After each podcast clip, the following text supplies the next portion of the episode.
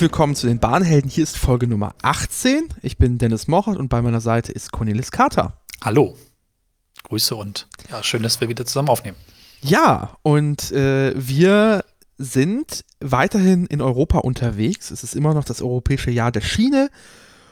Dementsprechend ähm, sprechen wir heute in Vorbereitung auf deine Reise nach Spanien, habe ich gehört.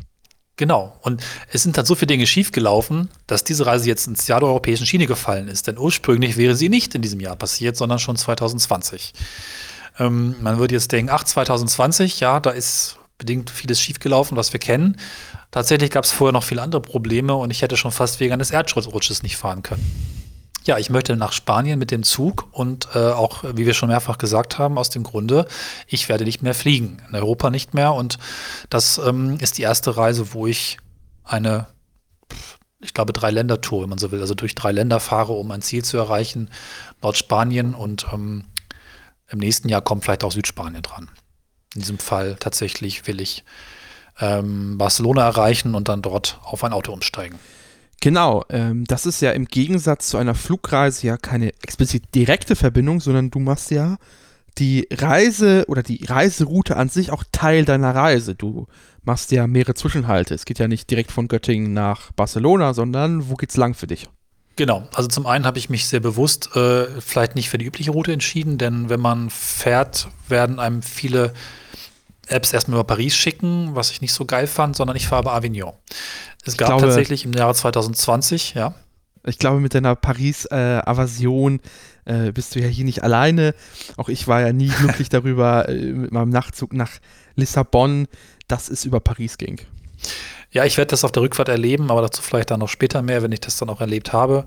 Vielleicht sollte man auch dafür keine Angst haben, aber auf dem Hinweg wollte ich etwas Entspanntes haben und ich habe dann irgendwann gesehen, und das war 2020 noch ein Tick besser. Es gab nämlich eine Verbindung von Göttingen nach in diesem Fall ist es Baden-Baden. Man kann auch, glaube ich, umsteigen Karlsruhe und Frankfurt in den TGW nach Avignon. Und letztes Jahr gab es tatsächlich noch eine Verbindung nach Barcelona direkt von Avignon. Also mit ähm, einer Kooperation zwischen der Renfe und der ähm, SNCF. Ich glaube, es ist ein AVE-Zug, aber im Detail nicht so wichtig. Die gibt es so leider nicht mehr, aber ich habe trotzdem daran festgehalten. Ich habe auch an dieser Reise sehr festgehalten, weil ich sie irgendwann Anfang 2020 geplant hatte im Januar und mit der Planung sehr lange schwanger gegangen bin und diese genauso auch gerne machen möchte. Da bin ich irgendwie ein bisschen dickköpfig. Inzwischen ist es halt so, dass von Avignon aus ein Regionalzug nach Nimes fährt. Nimes, weiß ich nicht genau. Unsere digitale Stimme wird uns korrigieren. Nîmes. Und dann wiederum kann ich dort umsteigen auf den AVE nach Barcelona. Das ist auch nicht so schlimm eigentlich. Man spart tatsächlich Zeit. Es gäbe noch die Möglichkeit, bis nach ähm, Marseille runterzufahren und dort in diesen Zug umzusteigen, der nach Barcelona fährt. Das sind aber schon zwei bis drei Stunden extra. Also man spart durchaus Zeit in Avignon, wenn man dort in den Regionalzug umsteigt und vor allen Dingen, man kann da sehr gut übernachten. Das macht auch Sinn, weil es gibt nur eine Verbindung von Göttingen nach Avignon und die ist da abends um neun. Und das am nächsten heißt, Tag ist es dann sehr entspannt. Das heißt, ja. du äh, machst deine erste Etappe Göttingen-Avion mit Zwischenhalt in Baden-Baden und wirst dann in Avion äh, wahrscheinlich äh, zugerschöpft äh, ins Bett fallen. Genau. Und schaust du dir noch Avion an? Wollte ich machen, genau. Ich muss ein bisschen gucken, wann ich weiterfahre und wie früh ich aufstehen möchte. Ich werde vielleicht schon um 11, im Zweifel aber auch erst um 1 weiterfahren.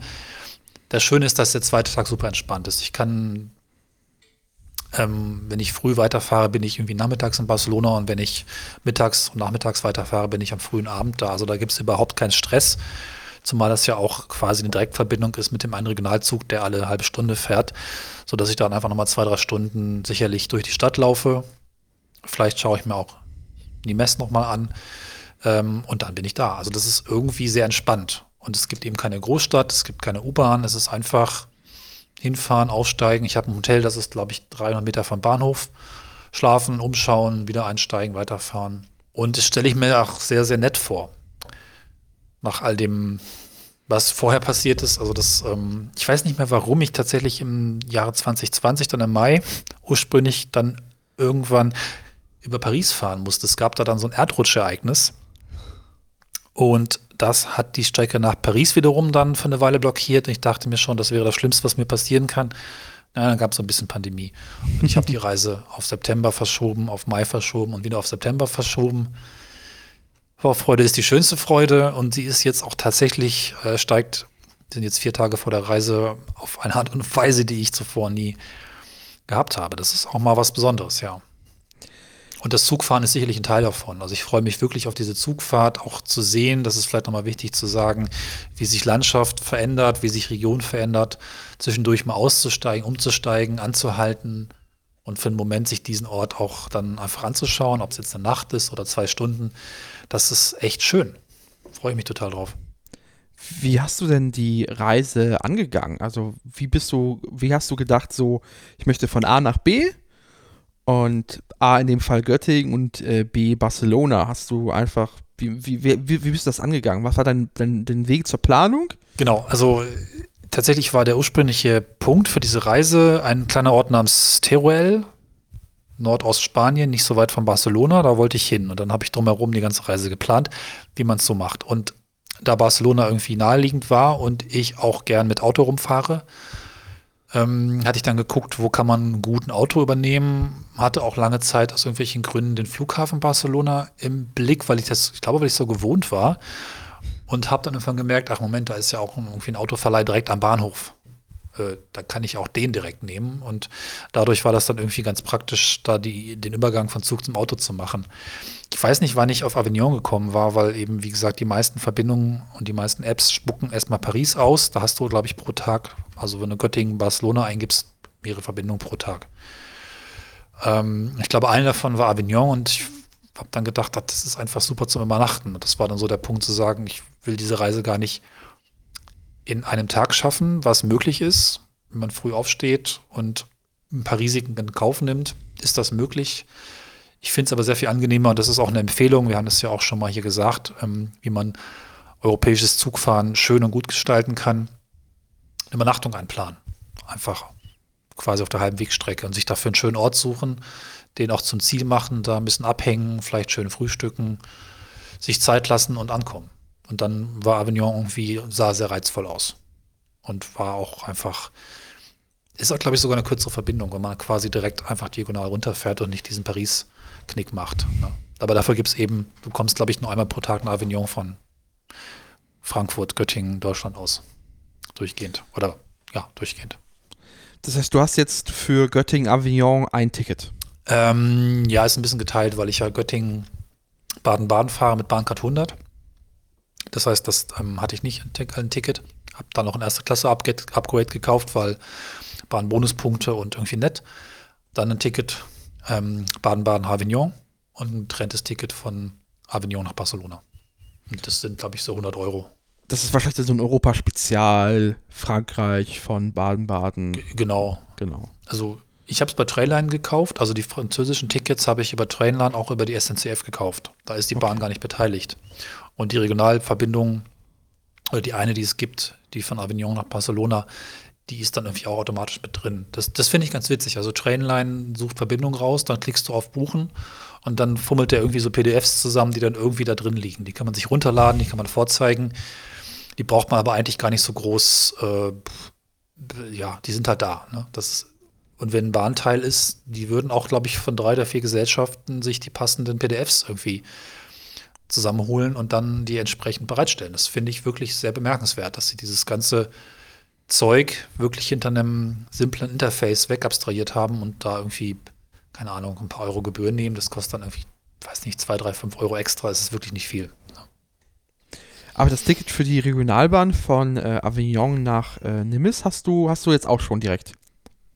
Ja, das war mit drin. Also das, okay. äh, du kannst einfach eingeben Avignon, Barcelona und dann hat er gesagt, ich habe eine Verbindung, kaufen und dann waren zwei Tickets drin. Ah. Das, das finde ich cool. Ja das ist einerseits sehr bequem, aber andererseits ein bisschen enttäuschend. Ich hatte gehofft, ein bisschen äh, Automatenromantik äh, noch zu erfahren. Ähm, weil ich hatte tatsächlich leider, in, in, als ich das letzte Mal in Paris war, äh, nicht die Gelegenheit, mal mit den Automaten rumzuspielen und mir ja. wirklich ein Ticket zu kaufen, ähm, um zu vergleichen, wie, wie, wie die schmerzhafte Situation in Deutschland mit den sehr, sag ich es mal so, lahmarschigen Automaten ähm, ist im Vergleich zu anderen Ländern. Ob es quasi irgendwo das das, kommt Paradies noch. gibt. Ja, das kommt noch, weil ich habe einen kleinen Fehler gemacht. Wir haben jetzt zwei verschiedene Tage und am ersten Tag fahre ich von Göttingen nach Avignon. Avignon hat zwei Bahnhöfe, Avignon Center und Avignon TGV. Dort hält der Zug. Ah. Und ich habe du dann davor? dummerweise einfach nicht Avignon Center eingegeben, was ich bestimmt hätte tun können. Da fehlt also noch ein fünf Minuten Zugstück zwischen Avignon Center und, also eigentlich von Avignon TGV nach Avignon Center.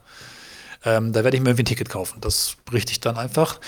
Das ist ja auch der Plan, dass ich von der Reise mich noch ein paar Mal melde. Wir werden das dann nicht im Dialog machen, weil das ein bisschen kompliziert ist, aber ich werde dir die Fragmente zukommen lassen und zwar während der Reise und du kannst quasi dann zwischen sprechen und zwischen fragen und ich versuche das aufzunehmen und mich darauf zu beziehen, sodass wir einen etwas entspannteren oder etwas gespreizteren Dialog Genau. bekommen. Ne? Ja, Bin, bin gespannt. Äh, Gerade so Automaten sind immer so eine, äh, auch eine gute Gelegenheit, so lokale Eigenarten zu äh, festzustellen, so wie ja in Frankreich, hoffentlich du weißt, du hast aufgepasst, Gepäckanhängerpflicht. Immer schön ja. den. Ich habe überraschenderweise, ja, ich habe einen gefunden und zwar einen R2D2-Anhänger. sehr den gut. mir irgendwann mal meine Mutter geschenkt und dachte mir, oh, jetzt brauche ich den mal. Und habe den schon dran gemacht, ja.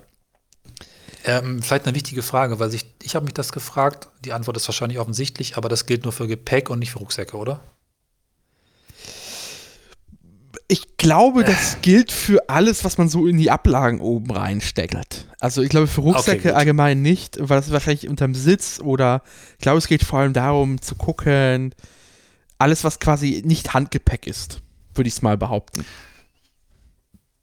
Also vermutlich alles, was ich zurücklasse, wenn ich aufs Klo oder ins Restaurant gehe und Genau. dann einen Rucksack mitnehmen. Genau. Gut. Das ist das primäre Nee, das ist Ziel. dran. Ja.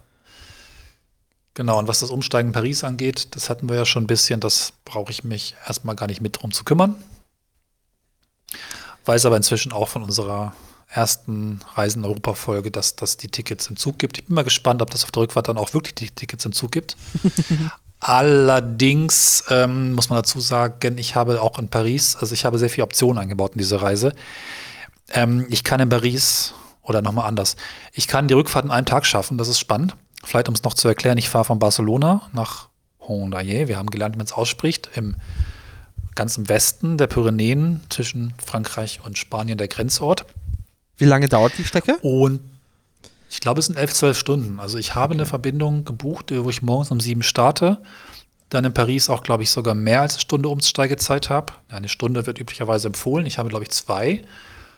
Bin dann mittags rum, fahre, glaube ich, 14, 15 Uhr weiter und bin dann am frühen Nachmittagabend in Karlsruhe und tatsächlich gegen 10, 11 in Göttingen. Also das kann man tatsächlich schaffen. Wir hatten es ja mit Berlin, das klappt nicht, aber das kann man schaffen.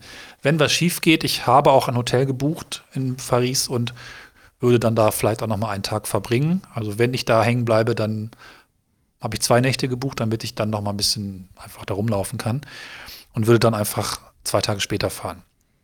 Ja.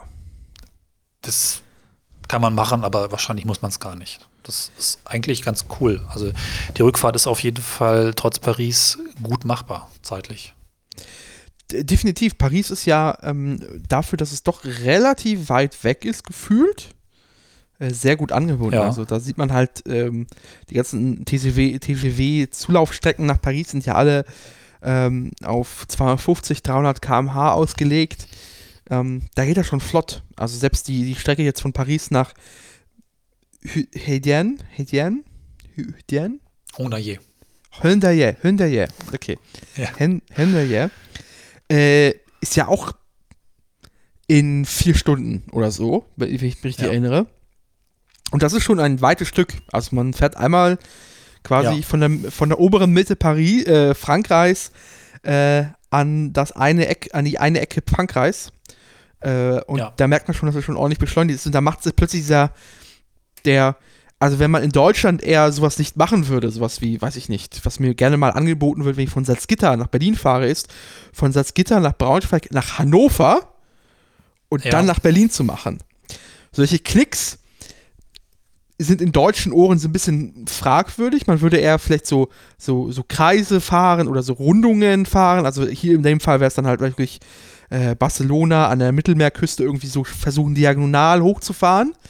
Äh, aber es macht, äh, kann es halt nicht sehr viel Sinn machen, einfach wirklich einmal, bupp, einmal nach oben zu fahren und dann wieder quer runter äh, von Paris nach Karlsruhe. Ja. So. Also das ist doch wahrscheinlich der Grund, warum die Sache über Avignon eigentlich nicht im Tag zu schaffen ist, weil es zwar Ja. sehr direkt ist, aber nicht so super schnell. Also da Genau. gibt es dann auch langsame Segmente und noch ein Regionalzugstückchen. Das ist halt schon krass, ne? Es ist so, als würde man alle Züge in Deutschland über Hannover routen. Sternförmig, glaube ich. Berlin macht keinen Sinn, obwohl es die Hauptstadt ist, aber Hannover ist vielleicht geografisch. Oder Göttingen, weil Göttingen ist ja das Zentrum von Nee, nee, nee. Deutschland. Kassel-Wilhelmshöhe, Kassel-Wilhelmshöhe. Naja, bahnhofstechnisch vielleicht, aber, Ja, aber das geografische halt, Zentrum äh, ist bei Göttingen zehn Kilometer entfernt. Ich war diesen Sommer da, es ist super langweilig. Ja, Nee, Kassel-Wilhelmshöhe hat den, hat, hat den Vorteil, dass du tatsächlich da auch die Strecke über Erfurt nach Berlin hast. Die, ja, ja, so, ja. Und Fulda und das ist alles da. Wenn das, das, Eisen, das Eisenbahnzentrum äh, Deutschlands ist tatsächlich ähm, der zügigste äh, Bahnhof Ja, aber der, auch der des Landes. zügigste im Sinne von Wind und kalt. Ja, Okay, ähm, ich glaube soweit. Also ich glaube aber, sie haben mittlerweile Toiletten. Das, äh, glaube ich, kann sein. ich glaube auch. Ich bin mir nicht sicher, ob ich die schon mal gefunden habe. Ja, also wir wechseln jetzt den Modus, würde ich sagen. Von der nächste Eintrag wird also Tagebuch sein, kurzer Bericht. Mal gucken, ich versuche mich von einem Bahnhof zu melden. Spätestens abends werde ich nochmal zusammenfassen, aber ich denke auch zwischendurch habe ich eigentlich viel Zeit. Und dann treten wir dann noch ein bisschen in Dialog. Bin gespannt. Hab eine gute Reise. Danke. Bis äh, gleich. Bis gleich. An dieser Stelle wäre jetzt normalerweise Cornelis erster Reiseabschnitt, Bericht, vielleicht von einem Bahnhof oder so gewesen. Aber wir müssen uns zwischendurch nochmal melden, weil es gab ein Update. Ja, Ähm, wenn ihr es verfolgt habt, ist der Streik der GDL ja beigelegt. yay. Ähm, und daher äh, ist das nicht mehr die größte Gefahr für, das, für Cornelis Reise, aber Cornelis, dir ist was anderes jetzt passiert. Genau. Eigentlich hätte ich jetzt unterwegs sein wollen. Nein, das stimmt gar nicht, weil ich wie geplant morgen losfahre.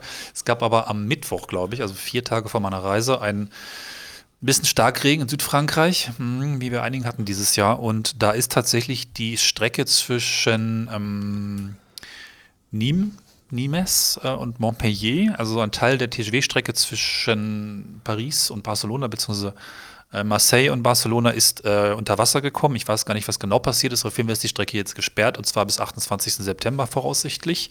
Da fährt also kein Zug. Das wäre genau das Stück gewesen, was ich gebraucht hätte, um von Avignon nach, sagen wir mal, Nîmes zu kommen, um dann dort in den TGW einzusteigen, der da nicht mehr lang fährt, sondern er fährt schon noch, aber er fährt eine andere Strecke um, umgeleitet. Und das heißt, äh, ich muss jetzt auch umplanen. Es gibt wohl einen Ersatzverkehr mit Bussen und normalerweise wäre das sicherlich ganz spannend. Also auch da wieder, wir hatten das ja schon bei der Folge aus Polen in der Rückfahrt. Man kümmert sich. Allerdings habe ich A, relativ viel Zeit an dem Tag und möchte mich zurzeit nicht so super gerne in Busse quetschen und habe tatsächlich einfach einen Leihwagen genommen. Das ist ein bisschen schade für Bahnhelden. Andererseits, Wetterauswirkungen sind so ein Ding, da kann nun keiner was. Und auch Flughäfen können unter Wasser äh, stehen oder Straßen. Das muss man vielleicht einfach ja, so verbuchen. Dankenswerterweise ist es halt so, dass sowohl in Avignon als auch in Montpellier die Stationen der Autoverleiher direkt am Bahnhof sind.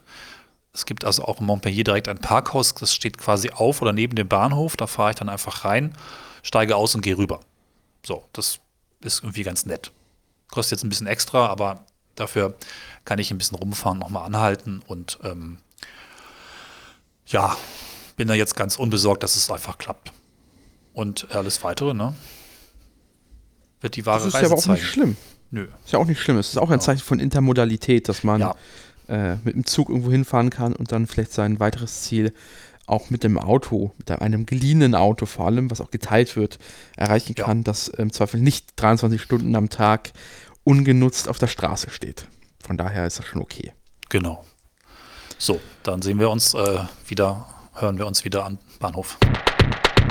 So, an diesem Punkt wechseln wir den Modus, denn wir sind nicht mehr im direkten Dialog, sondern im indirekten Dialog. Sprich, ich bin hier auf der Reise und werde kurze Segmente aufnehmen, die Dennis schicken und hoffentlich Antworten bekommen, sodass wir dann im, ja, wenn man so will, Anrufbeantworter zum Anrufbeantworter-Style uns über diese Reise austauschen wollen. Das ist also auch mal ein neues äh, Format, was wir in diesem Podcast so noch nicht verwendet haben. So, ich bin jetzt unterwegs und habe mein erstes Segment geschafft, die erste Strecke gefahren, und zwar von Göttingen nach Baden-Baden. Mit ja, einer ganz netten ICE-Verbindung. Es ist eine durchgängige Verbindung gewesen. Hat alles ganz gut funktioniert. Na gut, es haben ein paar Kinder auf dem Gleis gespielt, so dass wir dann doch ein bisschen Verspätung hatten von 20 Minuten. Das ist nicht weiter wild, weil ich hatte schon bewusst auch die Verbindung so geplant, dass ein Zug ausfallen kann.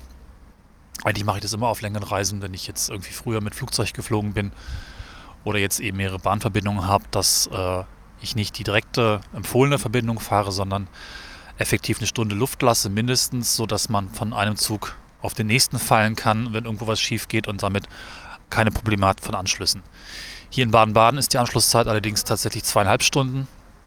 Der TGW nach äh, Avignon fährt auch nur einmal pro Tag von hier und zwar um 15.30 Uhr. Das ist eigentlich sehr angenehm, auch von überall her zu erreichen aus Deutschland, falls ihr die Strecke auch fahren wollt. Und dann ist der Zug entsprechend abends in Avignon und fährt dann noch weiter bis nach Marseille. Ja, ich hatte jetzt im ICE ein erste Klasse äh, Upgrade gebucht aus Bahnbonuspunkten. Auch das kann man empfehlen, wenn Punkte vorhanden sind. Und vermutlich werden wir demnächst hier auch nochmal das Thema günstig Punkte bekommen ansprechen. Es gibt da halt so Kombi-Angebote, wo man dann sich äh, Abos oder andere ähm, ja, Produkte kauft und dafür Bahnbonuspunkte bekommt. Und je nachdem, wie die so gelagert sind, kann sich das lohnen, um dann eben auch sehr einfach an viele Erste-Klasse-Upgrades zu kommen, was zwar ehrlich gesagt nie mein äh, präferiertes ähm, mein präferierter Bereich im Zug war, weil ich eigentlich mal sehr gern zweite Klasse gefahren bin. Stichwort, da tobt das Leben, da bekommt man viel mit. Aber man mag es verstehen, zurzeit ist es etwas netter, einfach mehr Platz zu haben. Und vor allen Dingen, das war mir auch lange Zeit gar nicht so klar, äh, auch gezielt Einzelplätze zu buchen. Die erste Klasse hat ja sehr viele Einzelplätze. Die Konfiguration ist 1 zu 2, also immer eine Reihe mit einem Platz und eine Reihe mit zwei Plätzen nebeneinander. Und wenn man jetzt alleine bucht, so wie ich das getan habe, dann gibt es in der Regel auch einen Einzelplatz. Wenn ihr zu zweit bucht, natürlich entsprechend auch andere. Ja, und es ist einfach mehr Luft zwischen den Leuten. Äh, die Menschen stapeln sich dann üblicherweise nicht in der ersten Klasse und das ist schon auch etwas besser. Vielleicht noch kurz zum Bahnhof hier in Baden-Baden. Das ist äh, eigentlich ganz witzig. Das ist, ich dachte erst, es wäre ein Neubau. Wir können ja auch Fotos reinbauen. Ist aber gar kein Neubau, sondern irgendwie nur äh, umgestaltete Bahnsteige mit alten Bahnhofsgebäude. Früher auch ähm, scheint auch ähm, Regionalbahnhof hier gewesen. Jetzt äh, hält hier die ECE und einige S-Bahnen. Der Bahnhof scheint aus der Zeit zu stammen, als die Bahn noch bunt gebaut hat. Denn es gibt hier viel Beton und viel Rosa. Inzwischen leider eigentlich viel Beton und viel Grau. Bei neueren Bahnhofsbauten oder Sanierungen, die die Bahn so macht. Wir wünschen uns, glaube ich, beide, Dennis und ich, dass irgendwann mal wieder ein bisschen mehr Farben einziehen können und dürfen und auch nicht jeder Bahnhof damit so in der Grundanmutung irgendwie sehr gleich aussieht. So, also viel mehr gibt es nicht zu erzählen. Bisher die Reise sehr entspannt und angenehm. Ich werde dann berichten, wenn ich in Avignon angekommen bin oder mal gucken, wie voll es im TGW ist, vielleicht auch aus dem Zug. Ich bin ein bisschen gespannt, tatsächlich das noch ähm, auf die Fahrt, weil das ist meine allererste TGW-Fahrt. Ich war mal am Thales unterwegs vor vielen Jahren. Das ist der Ast, der von Köln Richtung Eurotunnel fährt und irgendwie auch TGW-Wagenmaterial hat. Aber so einen richtigen reinrasigen TGW, beziehungsweise hier einen zweistöckigen, was ich auch ganz interessant finde bin ich noch nie gefahren und da freue ich mich tatsächlich drauf, hier diese neue Zugart für mich zu erleben. Ich bin gespannt auf deine Antwort, Dennis, und wir hören uns dann im, äh, ja, im nächsten Abschnitt dieses ähm, Anrufbeantworter-Dialoges. Cornelis, herzlich willkommen in Baden-Baden, dem Bahnhof des Jahres 2010 in der Kategorie Kleinstbahnhof. Ähm, du hast es sicher schon richtig festgestellt, der sieht ein bisschen moderner aus, liegt daran, dass er 97 im Zuge der Neubaustrecke Karlsruhe-Basel komplett neu ausgebaut wurde. Und äh, auch 2004 und 2005 äh, wurde das Empfangsgebäude komplett nochmal neu ausgebaut und dafür gab es sogar einen Architekturpreis äh, für beispielhaftes Bauen 2008 der Architekturkammer Baden-Württemberg. Nicht schlecht. Ähm, es gibt sogar ein Hotel in dem Empfangsgebäude. Äh, laut Google Hotels schlichte Zimmer mit Minibar in einem legendären Hotel mit gemütlichem Kaffee und kostenlosem Frühstück. Vielleicht für den einen oder anderen, der gerne in Bahnhofsgebäuden schläft, der ultimative Tipp. Und sonst ist das, was wir gleich nochmal in, äh, auf der Strecke jetzt häufiger passieren wird, ist das ein Bahnhof abseits vom Schuss. Ähm, die Stichstrecke in die äh, Hauptstadt zum Stadtbahnhof äh, wurde vor langem schon stillgelegt. Äh, das heißt, äh, wenn man von Baden-Baden sich wirklich ins richtige Baden baden möchte, dann muss man den Bus nehmen. Ich hoffe, deine Fahrt äh, nach Avignon äh, wird gleich ganz angenehm und wir hören uns da gleich wieder. So, jetzt bin ich angekommen in Avignon in Frankreich und ich muss sagen, das war eine ganz coole Fahrt. Ich bin jetzt zum ersten Mal wirklich TGW gefahren. Und das hat mir tatsächlich Spaß gemacht. Also gut, wir hatten das schon ein paar Mal, dass der TGW ein bisschen ungewöhnliches Aussehen hat. Das erste, was natürlich aufgefallen ist, wir hatten es hier schon, der Teppich am Boden, an den Seiten und an der Decke. Ich weiß gar nicht, ob wir das schon hatten. Also die Decke ist auch ausgeteppicht.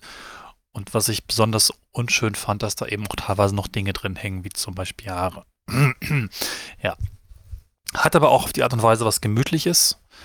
Ähm, klingt anders, ist nicht so laut, war auch generell eigentlich ganz ruhig, auch vernünftige Menschen, komplett alle irgendwie auf Maske und ähm, fand ich eigentlich ganz gut. Also ich fühlte mich wohl und habe die Fahrt genossen. Das waren jetzt fünfeinhalb Stunden, die ich gefahren bin.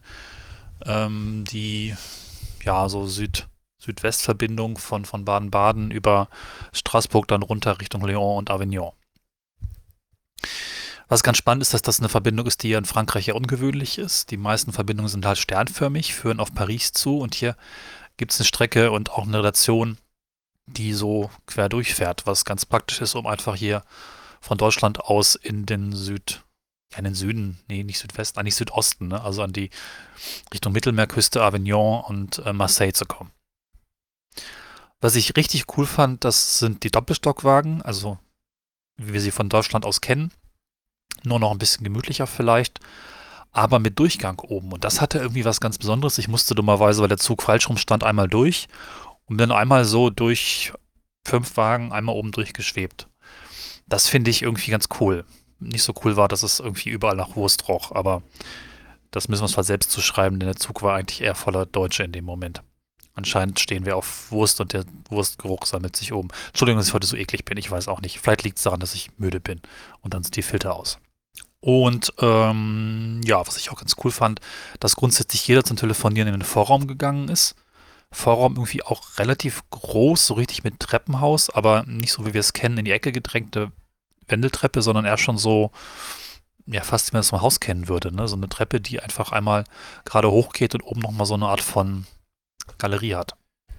Ja, das Fahren, wie gesagt, nett, nicht immer schnell, also nur ein kurzer Anteil der Strecke war wirklich Hochgeschwindigkeit.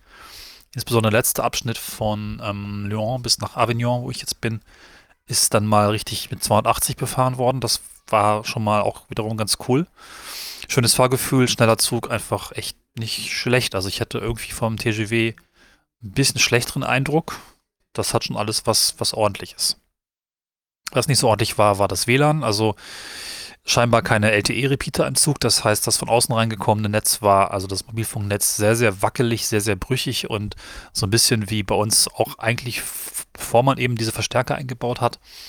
Wir hatten es hier im Podcast, glaube ich, schon mal besprochen, dass die eben dafür sorgen, dass das LTE oder auch das 3G-Signal von außen einfach problemlos reinkommt. Das gab es hier nicht und das Wi-Fi war, Wi war auch kaputt. Also Netz war dann irgendwie gar nicht. Aber schon ganz, ganz gut sonst auch einfach mal uns runterzukommen und die, die Blicke schweifen zu lassen. Ja, letzter Punkt, der mir gefallen hat, ist das Einsteigen. Das französische System ist ja so gebaut, dass der Zug ein bisschen länger steht pro Bahnhof. Drei Minuten, glaube ich, mindestens, manchmal auch vier oder fünf. Und dass zwei Minuten vor der Abfahrt die Türen zugemacht werden. Das wird auch angesagt. Leute wissen das auch. Dann wird eingestiegen, dann ist aber noch ein bisschen Zeit letztlich, um da Verzögerungen zu kompensieren. Und dann geht es halt weiter. Und das macht es irgendwie ein bisschen, weiß ich nicht, nicht so hektisch. Das Anhalten, das Aussteigen, das den, den Personenwechsel heißt es so vielleicht. Also den Austausch von Fahrgästen. Genau, morgen geht's weiter. Wir hatten es schon besprochen. Lichtbezug. Ich bin aber auch ganz froh, jetzt nicht den Ersatzverkehr mit Bussen zu finden und naja, wie weiß, wie voll das ist, sondern ich habe eben 800 Meter von dem Hotel ähm, einen Verleiher, der den Wagen mir da hoffentlich morgen früh geben wird und dann kann ich direkt nach Montpellier ins Parkhaus fahren und den Wagen da abgeben. Sonst werde ich hier vermutlich nicht so viel machen, weil letztlich ist das Ganze nur als ähm, Übernachtungsort gedacht, um eigentlich die Züge zu wechseln. Was ich wiederum empfehlen kann, ist dieses ähm, möglichst lange äh, Sequenzen, so drei Stunden waren es ja in Deutschland oder vier, dann sechs jetzt hier fast in, in Frankreich und morgen wären es eigentlich auch, glaube ich, nochmal fünf gewesen mit der normalen Verbindung. Also lange Strecken und dann mit längerer Umsteigezeit zu planen oder auch mal Übernachtung, sprich möglichst nach den durchgehenden Zügen suchen, die es ja manchmal auch gibt, auch wenn die vielleicht dann gar nicht so unbedingt perfekt passend. Man muss eigentlich auch gar nicht, wir hatten das im Podcast schon mal, an einem Tag ankommen. Also letztlich ähm, sucht euch die Züge raus, die möglichst weit fahren, macht einen gemütlichen Umstieg von ein bis zwei Stunden oder Übernachtung oder vielleicht auch zwei bis drei Stunden ist sogar noch besser. Dann kann man sich mal vom Bahnhof setzen, ein bisschen den Leuten zu gucken und ist eigentlich immer entspannt, weil da nun gut eigentlich gar nichts mehr schief gehen kann. Das hat ganz gut funktioniert, ja. Ja, plus hatte ich jetzt noch einen Bimmelbahnzug. Das ist so ein bisschen blöd in Avignon, dass der ICE-Bahnhof, hatte ich jetzt fast gesagt, der TGW-Bahnhof am Stadtrand ist. Das ist so ein riesen Ungetüm, super lang und groß, aber leider überhaupt nicht am Stadtzentrum. Also hat man eine Bahnstrecke zum Stadtzentrum, zum, wenn man so will, ehemaligen Hauptbahnhof gebaut, Avignon Centre, und dort einen Zug eingesetzt, der exakt fünf Minuten fährt. Also wirklich von Startpunkt bis Endpunkt fünf Minuten. Ich glaube, das ist der kürzeste Zug, den ich als, ähm, also auf seiner gesamten Relation gefahren bin und erlebt habe. Ja, und leider fährt dieser Zug dann auch nicht direkt im Anschluss. Also wenn ein TGW ankommt, das ist ein bisschen komisch. Tatsächlich musste ich nochmal fast eine Stunde warten, um dann fünf Minuten Zug zu fahren. Also habe ich nicht verstanden, warum man nicht wenigstens die Ankunft von den größeren TGWs dann auch irgendwie damit synchronisiert und vertaktet. Genau, ja, ich äh, gucke mal, ob du noch Fragen hast. Das würde ich dann morgen mit aufnehmen. Und dann wäre ich auch schon da an meinem, wenn man so will, Ziel im Sinne von, dann steige ich tatsächlich auf ein Auto um, um in Spanien einen Roadtrip zu machen. Die Zuggeschichte habe ich aber tatsächlich auch noch dem jetzt vollständigen Lesen des Reiseberichts Slow Trains Around Spain. Habe ich es im Zug sogar zu Ende gelesen, heute auf dem Weg nach Spanien, das passte ganz gut. Also da habe ich viele Anregungen gefunden und irgendwie auch nochmal den Reiz entdeckt, wirklich mit kleinen Bimmelbahnen durch Spanien zu fahren und zu schauen, wie das ist. Das wird aber später passieren. Soweit für heute. Ich bin etwas platt und hau mich jetzt hin. Bis zum nächsten Segment. Cornelis, herzlich willkommen in Avion. Äh, dem nächsten Bahnhof, wie schon äh, in meiner vorigen Antwort erwähnt, ist am Stadtrand. Du machst die große Bahnhof-Stadtrandstour. Ähm, und du hast ja schon scheinbar den äh, Regional-Shuttle-Zug erlebt. Laut Wikipedia soll der alle 20 Minuten eigentlich fahren. Wer weiß, was da passiert ist. Äh, ja, deine Teppicherfahrung im TGW kann ich ja sehr teilen. Ähm, das ist äh, ja wirklich ein, ein Horror, finde ich. Ähm, was mich ja aber interessieren würde, was du mir vielleicht noch beantworten möchtest, weil ich weiß, du hast sehr starke Meinung zum Thema. Wie fandest du denn eigentlich die Sitze im TGW? Weil das würde mich interessieren, gerade im Vergleich zum ICE 4. Ich bin auf deine Antwort gespannt. Ja, erstmal vielen Dank für die Rückmeldung, Dennis. Ähm, ich gehe mal direkt rein. Zum einen äh, hast du gesprochen an dem Bahnhof Baden-Baden. Ist ganz witzig, dass du das Empfangsgebäude als architekturwürdig und preiswürdig äh, hervorgehoben hast. Ich bin da durchgegangen, Bäcker gesehen, gedacht, sieht aus wie alle anderen. Naja. Ähm, dann wiederum zu dem ähm, TGW. Ja, Sitze. Ich finde sie großartig. Hat was von den guten, hatten wir auch schon mal irgendwo, glaube ich, gesagt, IC erste Klasse sitzen. Und vor allen Dingen, sie sind wahnsinnig breit. Ich habe noch äh, im Kopf, ich kann mein Telefon neben mich legen und es ist immer noch genug Platz. Sie sind sehr gemütlich und also im Prinzip, es passt zu diesem ganzen Teppichding und es ist halt einfach schon auch gemütlich. Es hat was von zu Hause. Es ist einfach nur wahnsinnig eklig und gleichzeitig sehr gemütlich. Das reimt sich ja fast. Also, ich mochte die Sitze wesentlich mehr als die AVE-Sitze, kommen wir später zu, die, äh, ja, ledrig glatt und komisch waren. Leihwagenrückgabe. Alter. Es liest sich auf dem Papier eigentlich ganz schön, ne? So direkt beim Bahnhof in Avignon den Wagen abholen. Das hat auch geklappt. Tankstelle leicht zu finden. Easy. Rückgabe. Der stand entsprechend im Dokument Parkhaus hier Bahnhof. Ebene 1. Ebene 1 war dann doch Ebene minus 1. Aber was aussieht wie P-1 war letztlich P minus 1. Das sagt dann irgendwie auch keiner. Und dass man erstmal oben auf Ebene 2 ins Parkhaus reinfahren muss, sich ein Ticket ziehen muss, um reinzukommen, um dann zwei Stufen wieder runterzufahren, sich ein anderes Ticket zu ziehen und dann in die entsprechende Ebene für die Verleiher zu kommen, sagt einem auch keiner. Mit viel Winken und drum und dran hat dann der freundliche Aufsichtsmensch mir auf Französisch erklärt, ich soll doch nach unten fahren und dann habe ich vor der falschen Schranke gestanden ist mir nachgelaufen, um mir zu zeigen. Noch weiter runter, nicht eins, minus eins. Vollkommene Schnitzeljagd. Und so entspannt ich bin oder versuche auch viele Dinge vorzubereiten und vorzuplanen. Ich hatte mir das Parkhaus angeschaut, ich hatte mir das alles, soweit ich konnte, auch vorher ähm, gedanklich einmal durchgespielt, bricht dann doch Panik aus. Und das ist halt einfach ein Punkt bei dem ganzen multimodalen Zeug, das nervt.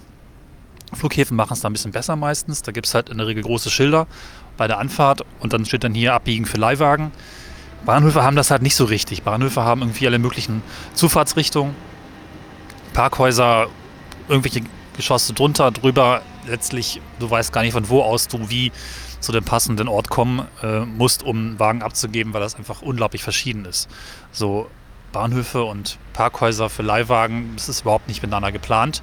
Das war anscheinend nie ein Thema. Also das kenne ich von Deutschland, das kenne ich auch von anderen Bahnhofsrückgaben normalerweise. Losfahren ist ja immer so ein bisschen leichter irgendwie. Weil rauskommt man meistens immer aus einem Parkhaus und finden kann man dann vielleicht den Ort schon zu Fuß. Aber raus, äh, reinfahren beim Rückgeben ist ja immer auch ein bisschen kacke. Ich bin in dem Prozess äh, einmal am Block gefahren und einmal auch die ganze Spindel hoch und wieder runter, bis mir Drehwurm schlecht war. Also so acht Stockwerke hoch, acht wieder runter. Ist nicht so schön. Und irgendwie frage ich mich, warum dann nicht einfach drei Informationen mehr gegeben werden, sowas wie minus eins unterirdisch, bitte fahren Sie auf der normalen Ebene durchs Parkhaus hindurch und folgen der Spindel nach unten auf Englisch. Also, das kann man doch dabei schreiben. Ich verstehe es irgendwie nicht. Und das kostet einem dann doch irgendwie eine halbe Stunde Zeit und viel Nerven. Jetzt hatte ich zum Glück noch eine Stunde Zeit und wusste schon, hier plane ich Zeit ein, weil das kann tricky werden, aber hat es einfach auch manchmal eilig, wenn man mit einem Leihwagen zum Bahnhof kommt oder auch zum Flughafen. Also bitte, bitte, bitte, lieber Verleiher, macht doch irgendwas. Ähm, achtet doch darauf, dass es einfach auch für Dumme zu finden ist, so wie mich. So viel zum Thema multimodales Fahren. Jetzt sitze ich gemütlich auf dem Bahnhofsvorplatz, Oberdeck und warte auf den Zug, der in einer ja, Dreiviertelstunde vielleicht hier einfährt. Heute bin ich weitergefahren. Das äh, Desaster mit dem Leihwagen zurückgeben habt ihr schon gehört. Ähm, und dann, genau. Also zum einen würde ich ganz gerne sprechen über Bahnhöfe in Frankreich, insbesondere Neubauten. Ich weiß nicht warum, aber hast du auch den Eindruck, ich weiß nicht, wie viele französische Bahnhöfe du gesehen hast, aber dass diese Bahnhöfe, die, die jüngeren Bahnhöfe vor allen Dingen, einfach so wirken, als wären sie gebaut und dann vergessen worden? Also ganz schlimm hatte ich es vor ein paar Jahren in Lille. Das ist einfach so, äh, da war überall Staub richtig Millimeter dick. Baustelle seit Jahren und einfach alles zu. Und in ähm, Montpellier war es jetzt nicht so wirklich viel besser. Also ich meine, ja, doch, ein bisschen Leben war das schon, auch ganz hübscher Bahnhof. Aber es fühlt sich auch so an wie irgendwann vor 15 Jahren gebaut und dann einfach nicht mehr gewartet. Da muss ich schon sagen, dass die Deutsche Bahn zwar nicht unbedingt ihre Bahnhöfe immer sonderlich modern hat, aber irgendwie fühlen die sich gewartet und gepflegt an da macht jemand was. Und in Frankreich Bahnhöfe, die stehen da halt und man kann ein- und aussteigen. Und wenn man Glück hat, dann gibt es auch Geschäfte und keine zugeklebten Ladenflächen. Gut, mir ist klar, äh, schwieriges Jahr. Vielleicht haben auch ein paar Läden zugemacht, aber es wirkte auch teilweise so, als wären da schon einfach seit vielen, vielen Jahren einfach die Läden zu. Und das muss man auch sagen, die Bahn hat eigentlich alle Geschäfte immer vermietet, oder? Also Leerstände gibt es in den zumindest größeren Bahnhöfen eigentlich nie. In den kleineren schon, klar. Aber ich rede hier von großen Bahnhöfen, wie eben, ja, Großstädte wie Lille und Montpellier. Und der von ähm, Avignon, da habe ich jetzt nicht so stark reingeguckt, wirkte auch ein bisschen trostlos. So, aber ich bin heute gefahren nach Spanien von letztlich äh, Montpellier. Saint-Pau heißt der Bahnhof. Das ist da so der TGW-Bahnhof. Äh, wie gesagt, Neubau, aber vergessen worden. Zug war sehr früh da, weil durch die aktuellen Unwetterschäden der Zug schon, also was heißt schon, er wird dort bereitgestellt. Normalerweise kommt er aus Lyon und äh, stand eben dann schon eine halbe Stunde vorher da. Das war ganz schön. Es war ein tatsächlich ein AVE, was ein irgendwie ungewöhnlicher TGW ist, also gebaut von Alstom, französischer Zug, aber im spanischen Design. Ich muss mal nachschauen, ich habe es noch nicht so genau im Blick. Vielleicht magst du mal recherchieren, das dürften auch die ersten AVEs gewesen sein. Ne? Also die haben ja in Spanien eigentlich alles mal gekauft, sowohl die französischen Züge als auch den ICE namens Velaro, plus noch ein paar andere Varianten, die sie, glaube ich, sogar selber herstellen. Ähm, das ist halt bunt gemischt, es gibt also sehr verschiedene Züge. Und dieser Zug war ein letztlich äh, TGW von der Technik her, innen drin aber sehr anders. Und das ist tatsächlich spannend. Hier haben wir das andere Extrem, ein Zug ohne äh, Teppich. Und zwar überall. Ne? Die Deutsche Bahn hat ja noch am Boden Teppich, an den Wänden und ein Decker hat dann der TGW-Teppich und die Spanier haben einfach am Boden Laminat. Buche übrigens. Und die Decke, die Wände, alles sehr glatt, damit auch sehr hallig. Ob es wirklich ähm, Lautstärkeprobleme gibt, konnte ich gar nicht sagen. Es waren nur so zehn Leute im Großraumabteil. Insofern war das auch ziemlich still. Also fast. Äh, still ist ein gutes Stichwort. Es gab ab Spanien, ich nehme an, das hat was zu tun damit, dass dort die, die Spannung ändert. Vielleicht für die, die nicht so tief drin sind, Züge haben eine ganze Reihe von Spannungswandlern, die dann jeweils für die verschiedenen Leistungen, die so ein, also ein Lok bringen muss, die Spannung entsprechend wandeln. Und ein Zug, der mehrere Grenzen fährt und durch mehrere Länder, hat meistens mehr Spannungswandler dabei, um entsprechend von den verschiedenen Spannungen, Oberleitungen die passenden, ja, Serviervorschläge für die Motoren zu machen, wenn man so will. Und ab äh, Spanien war es dann so, das gab das Todesfiepen, wann immer der Zug stand, also wenn die Leistung gering war. Todesfiepen deswegen, weil es äh, ein so furchtbarer Ton war, also Psychoakustik 6000 minus Sätzen, dass mir irgendwann also wirklich physisch körperlich schlecht wurde. Zum Glück hatte ich Oropax dabei und musste mir die auch dreimal reinmachen. Das fand ich wirklich nicht so schön. Aber ansonsten war die Fahrt sehr, sehr entspannt. Wie gesagt, Wagen sehr leer, ganz anders als der TGW, der ja eigentlich fast komplett ausgebucht war. Wirklich immer Leute, richtig viel los, raus, rein. Zwar zivilisiert und auch nicht irgendwie laut oder so, aber wirklich, wirklich viel, viel voller. Und das am Sonntagabend, bin ich schon gewundert, okay, das ist wohl nicht so die beliebte Relation. Also wir reden hier über erste Klasse, das wisst ihr. Aber im Vergleich kann man das natürlich schon mal auch entsprechend so sehen. Was ich interessant fand, dass der Zug in Frankreich ähm, sehr vor sich hingedümpelt ist. Auch witzige Streckenabschnitte fuhren wir teilweise auf irgendwelchen Dämmen zwischen Linkswasser, Rechtswasser. Also das, das fühlte sich an, als würden wir da in Florida auf Key Westland fahren. Zumindest von der Karte her. Aber äh, langsam. Und ab Spanien dann, zack, durch den Tunnel und Hochgeschwindigkeit, also eigentlich schon fast ab Perpignan, wurde anscheinend ausgebaut und das ist auch so ein Ding, ich glaube, die Spanier sind auch so, dass die meisten, also hochpreisigen Züge, ich sage mal nicht Hochgeschwindigkeit, weil die fahren ja eben nicht immer schnell, in vielen Ländern eben auch nicht und fahren auf Altbaustrecken dann entsprechend langsamer, aber in Spanien, glaube ich, fahren die fast immer, wenn Hochgeschwindigkeit, wenn hochpreisig, dann auch wirklich rasant. Ich glaube, AVE steht auch für irgendwie schneller Vogel oder irgend so ein Kram. Also das hat Spaß gemacht. Also ab der Grenze ging es dann wirklich wupsch, zack, durch bis nach Barcelona. Das war schön. Ja, sonst Riesentisch. Sitze, hatte ich vorhin schon kurz gesagt, aus Leder.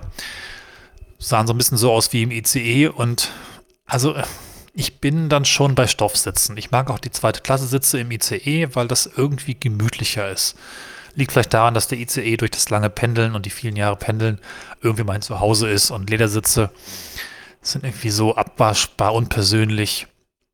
Ich rutschte auch immer runter. Also mein, meine Hose, mein Körper hat keinen Grip auf diesen Sitzen. Das ist doof.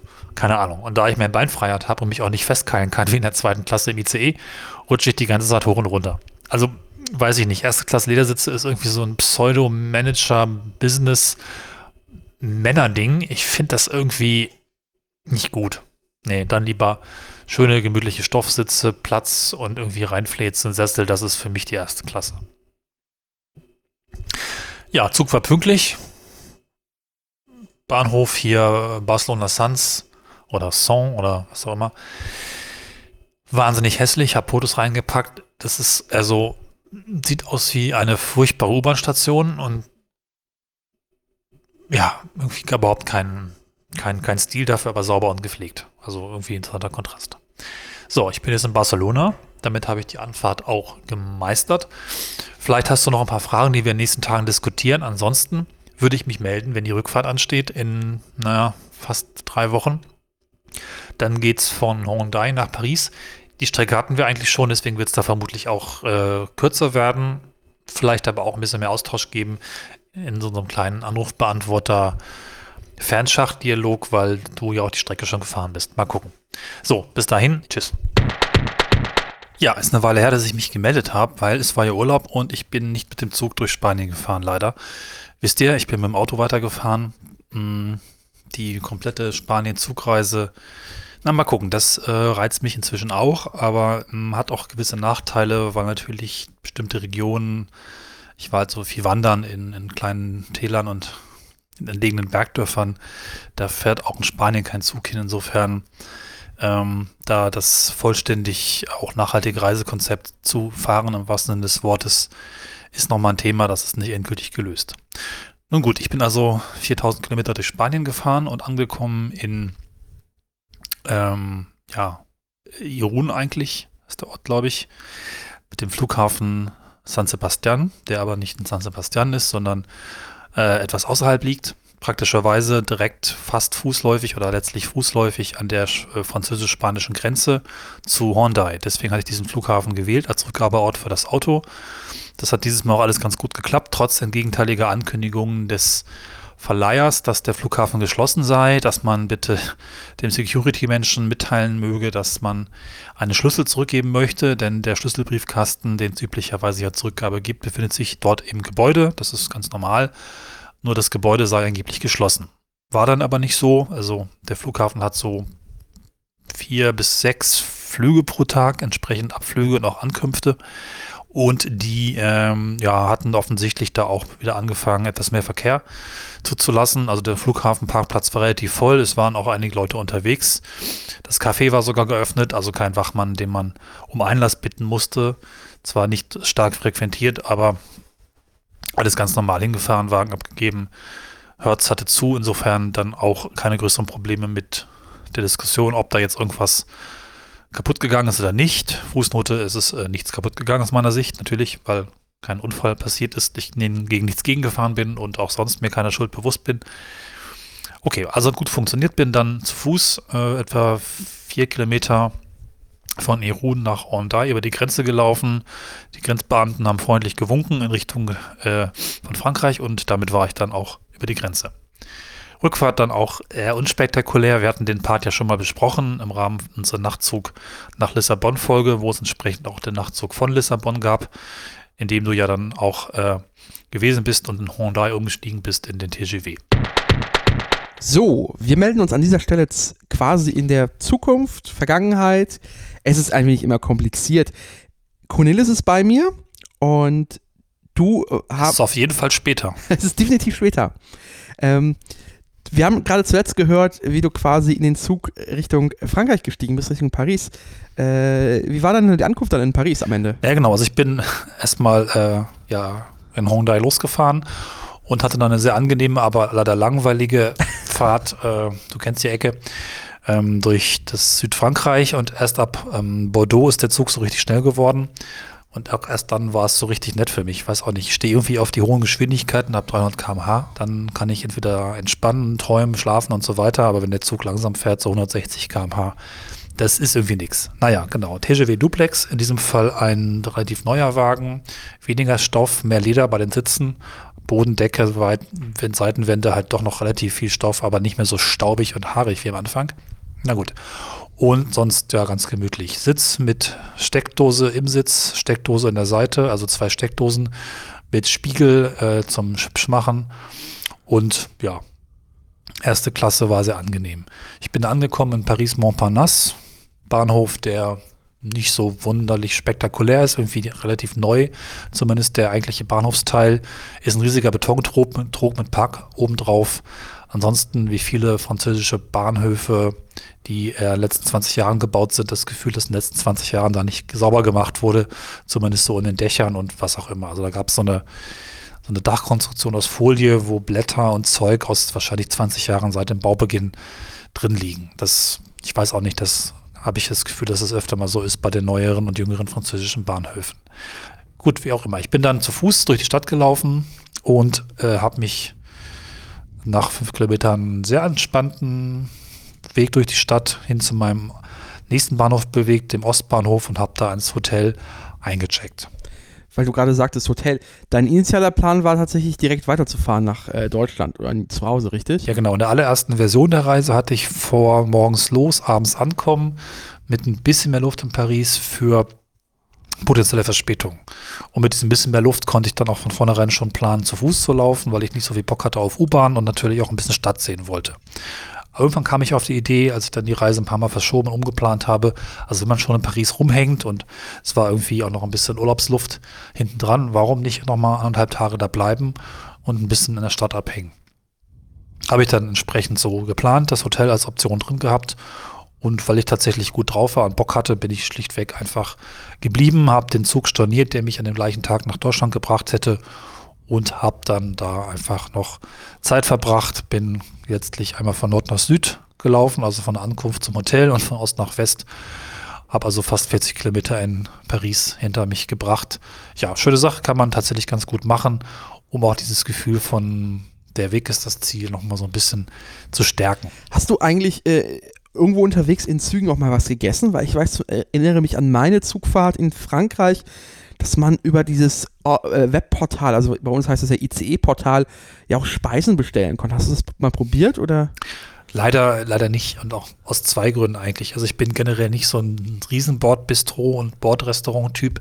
Vielleicht deswegen, weil ich regelmäßiger Pendler eigentlich bin und mir das abgewöhnt habe, mich überhaupt dafür zu interessieren, dorthin zu gehen. Sonst käme ich noch auf die Idee, regelmäßig dort zu relativ hohen Preisen in Deutschland zumindest zu essen.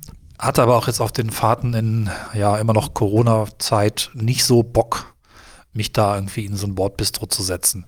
Wäre vielleicht ganz spannend gewesen, aber habe ich dann letztlich nicht gemacht. Ah, okay. Äh, und dann ging es quasi nach einem Tag äh, Paris, einer Nacht, beziehungsweise äh, zurück. Wie bist du da gefahren? Über dann über Karlsruhe wieder? Ja, ja, Karlsruhe. Bin da umgestiegen, äh, zurück nach Göttingen den Tag. Ja, ja angenehm durchgeflutscht, keine Verspätung. Eigentlich alles ganz cool. Hab dann noch in Karlsruhe lecker McDonalds äh, konsumiert. Nach drei Wochen fast ähm, High-End-Essen und schönen Restaurants dachte ich mir, da muss das jetzt auch mal sein. Dieser Horror-McDonalds bei Karlsruhe. Ja, irgendwie nicht der beste Ort, aber perfekt zum Wiedereinkommen in Deutschland. Na, es, zumindest Karlsruhe hat ja noch so ein, ähm, da kommt dieses initiale Konzept dieser dieses, dieser Food Courts, dieser Bahn Food so, Courts okay. her, die haben so einen. Das ist halt irgendwie so äh, quasi ich, ich, Filialen vom Starbucks, von so einem Asia, so einem Nudelladen. Und da kann man zumindest ganz okayisch essen tatsächlich. Und das haben sie ja dann nochmal in Berlin Hauptbahnhof in richtig aufgezogen. Mhm. Das habe ich übersehen. Das kann gut sein. Der McDonalds, wenn du quasi von der Bahn, von den Gleisen kommst, ist der McDonalds ja in Karlsruhe auf der linken Seite und wenn du rechts rüber gehst, äh, ist dann diese, dieser Food Court. Ja, ich bin links rumgegangen, rechts rum. War irgendwie nicht so von außen. Ja. Und dann quasi am Abend, äh, weiß nicht, wann bist du losgefahren in, in Paris?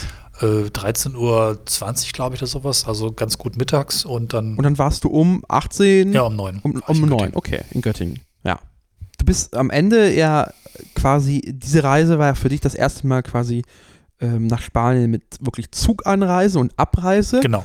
Aber dazwischen war ja noch wenig Zug. Äh, hast du irgendwas unterwegs noch gesehen, wo du dachtest, okay, da ist eine lustige Strecke, da ist irgendwas Interessantes, was du wieder auf den Zettel geschrieben hast?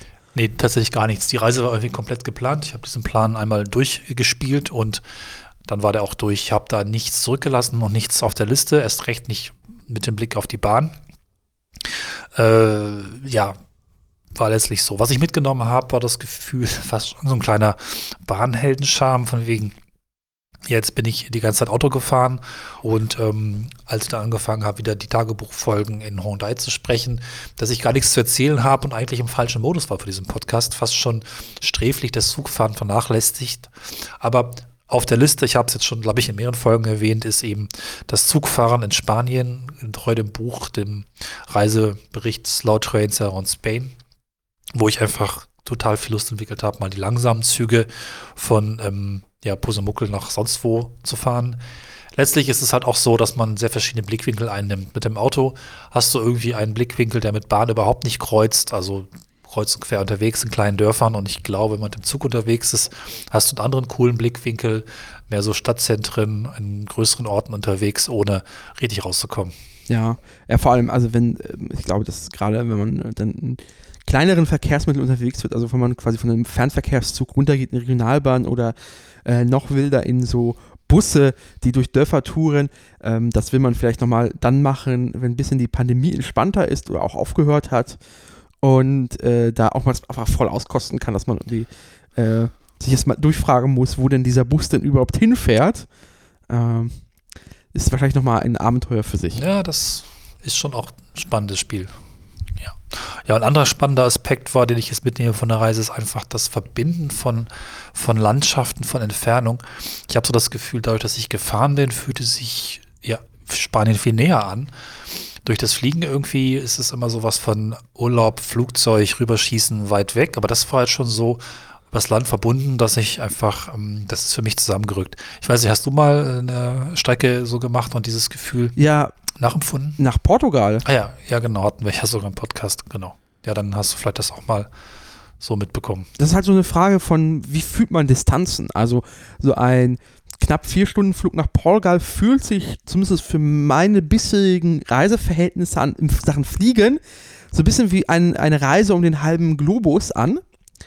Äh, während dann zwei Tage Anreise äh, sich in meine anderen Landreiseerfahrungen ähm, Ja, ja, ja, einfach klar. einreiht. Also ich weiß halt, ich brauche ungefähr so sechs, sieben Stunden, um äh, äh, bis an die Südgrenze Deutschlands zu kommen. In die Schweiz sind es irgendwie so acht Stunden.